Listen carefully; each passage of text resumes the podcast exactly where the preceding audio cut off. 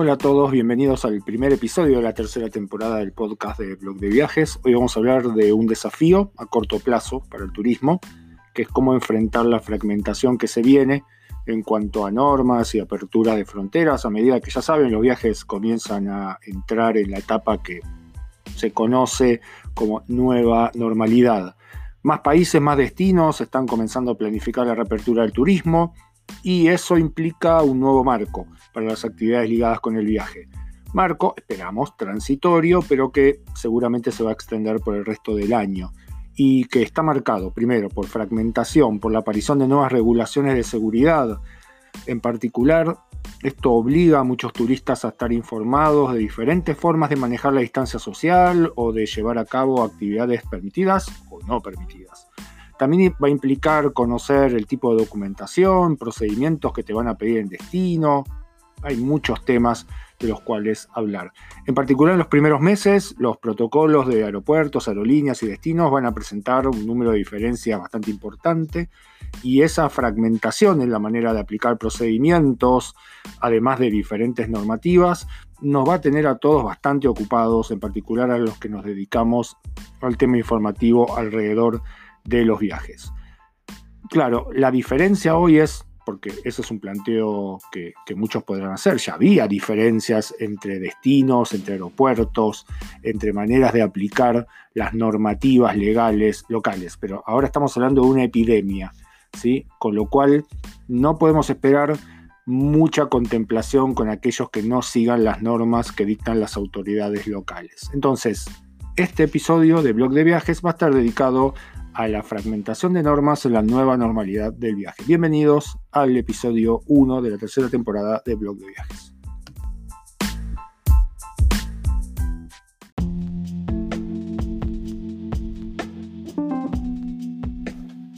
Los primeros cambios, ya saben, se van a dar apenas pongamos el pie en el aeropuerto. Ahí nos van a esperar muchas novedades ligadas en particular al tema de la distancia social y de la necesidad de limitar al máximo el contacto entre personas. El ingreso al edificio del aeropuerto, por ejemplo, va a ser solo para las personas que tienen pasaje. Esto ya en muchos aeropuertos sucedía, pero en otros, como en Buenos Aires, por ejemplo, podía entrar todo tipo de persona acompañante, por ejemplo, del viajero. Vamos a tener mostradores con paneles de separación o con vidrios.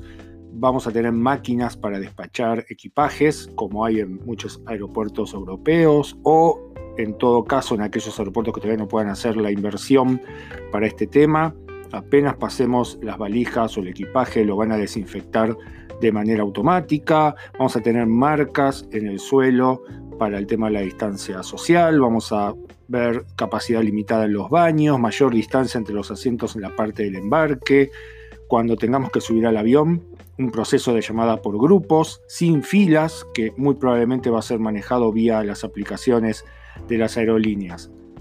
¿Qué va a implicar esto? Y en principio tiempos más largos de abordaje para los aviones, sobre todo en los primeros meses.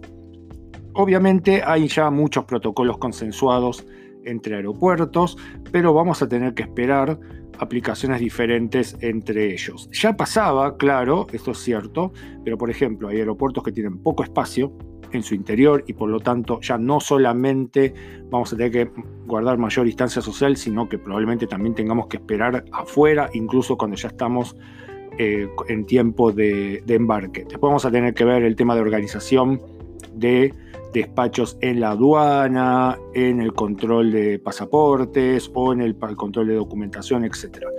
Dentro del avión tenemos más novedades.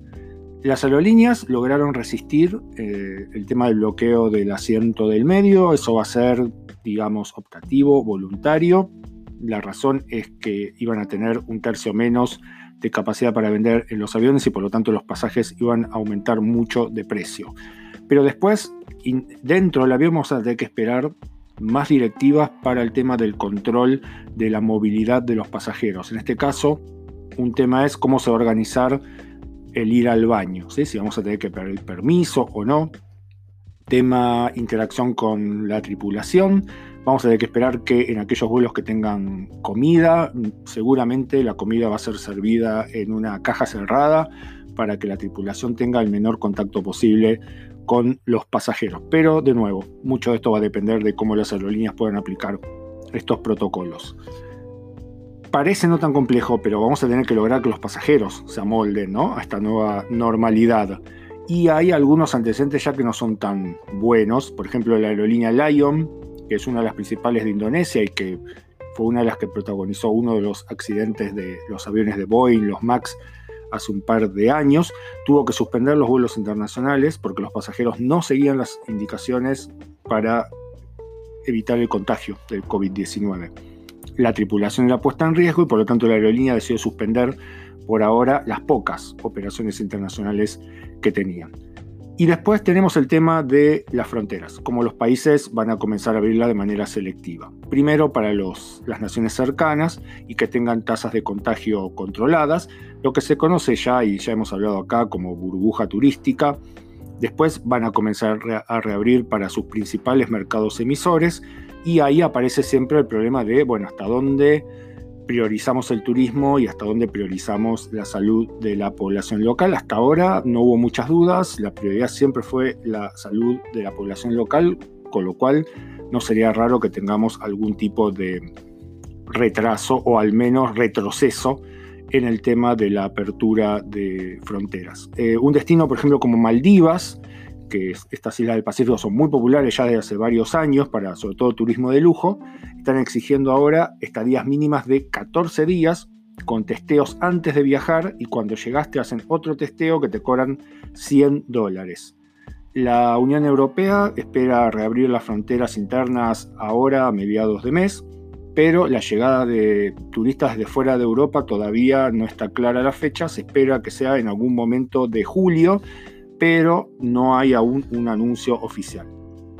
Y luego vamos a tener el tema de la distancia social en los espacios abiertos, por ejemplo en muchas atracciones turísticas. Eso va a depender mucho, por supuesto, del tamaño del lugar, de las normativas de la ciudad. Ya existían diferencias, claro, en todo tipo de aplicaciones destinadas al tema del manejo de la cantidad de personas en, sitios, pero ahora vamos a tener que esperar implementaciones mucho más estrictas. Así que viajar en los próximos meses va a ser todo un proceso de prueba y error, tanto para los planificadores de los destinos, como para quienes tienen que implementar los protocolos, como para los viajeros que tienen que cumplir esos protocolos, vamos a tener que irnos adaptando a esta nueva normalidad y seguramente en los primeros meses vamos a tener muchos artículos y noticias sobre los conflictos provocados alrededor de estas nuevas disposiciones.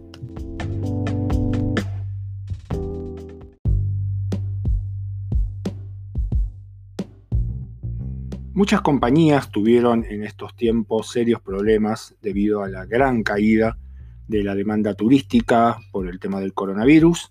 Ya comentamos acá sobre los problemas de Airbnb, que tuvo que cancelar una enorme cantidad de reservaciones, tuvo la política de devolver el dinero a los pasajeros, a los, a los huéspedes. Esto motivó mucho enojo por parte de los anfitriones, que de golpe dejaron de tener ingresos Piensen que hay muchas personas que en Airbnb alquilan más de una propiedad y por lo tanto estos ingresos son muy importantes para su vida cotidiana. Pero más allá de estos problemas puntuales que comienzan a superarse, porque de hecho Airbnb en estos días tuvo una importante alza en la demanda de alquileres temporarios en los destinos que están comenzando a reabrir, tanto Estados Unidos como algunos de Europa, Portugal, Francia, España. Una de las estrategias de Airbnb que ya arrancó hace dos años fue diversificar el tema de los alquileres temporarios y una de las propuestas fue Airbnb Plus, que apuntaba a los viajeros de negocios. El segmento de viajeros profesionales corporativos es bastante diferente al de los turistas, por decirlo de alguna al turista de consumidor final, porque implica, entre otras cosas, certificar lugares en cuanto al tema del desayuno, calidad del wifi, tener mucha flexibilidad en las cancelaciones, en los cambios de fechas, o sea, adaptarse a la vida de las empresas. Esto es algo que los hoteles, en particular los hoteles de cadena, hacen muy bien, pero bueno, Airbnb quería competir ahí y con la oferta tradicional que tienen de alquileres no podían hacerlo porque justamente ahí tenemos un poco un caso bastante diferente. Normalmente tenemos alojamientos con muy poca flexibilidad de fechas y que en muchos casos no ofrecen ningún tipo de servicio. A eso hay que agregar tema de conserjería, conectividad, etcétera, en, en, relación a las necesidades de los viajeros de negocios. La verdad es que Airbnb Plus nunca terminó de despegar y ya varios meses antes de comenzar la crisis del coronavirus, eh, buena parte de sus empleados estaba siendo transferida hacia otros lugares de Airbnb, en particular hacia la certificación de alojamientos, luego del escándalo que cubrimos ya hace varios meses de las fiestas clandestinas que se daban en Estados Unidos, en particular hubo algún caso muy grave en California. De hecho, Airbnb se comprometió a comenzar a certificar todas sus propiedades para evitar este tipo de problemas. Claro, con la crisis del COVID-19 el tema se puso bastante peor, en particular porque Airbnb despidió al 25% de sus empleados y buena parte de esos despidos se dio en la parte de Plus. Actualmente, Plus tiene suspendidas sus nuevos registros, o sea, no está tomando ni nuevas propiedades ni nuevo registro de, de, personas que quieran usar el servicio. Una de las diferencias de Plus con respecto a los alquileres temporarios tradicionales es que había que pagar una membresía anual para el tema de gastos. Para el primer año de operaciones, que era 2018, Airbnb esperaba tener 75.000 propiedades en Plus, pero la verdad es que en enero de este año tenía únicamente 26.000, lo cual está muy por debajo de las expectativas para 2020. Claramente la iniciativa no resultó escalable, esto es, no pudo crecer tan rápido como se esperaba, fue mucho más complicado certificar lugares de lo que se esperaba y por cierto, competir contra las cadenas hoteleras no resultó ser tan sencillo como esperaba Airbnb. El programa está en funcionamiento todavía, pero como decíamos recién, ya no admite nuevos inscriptos.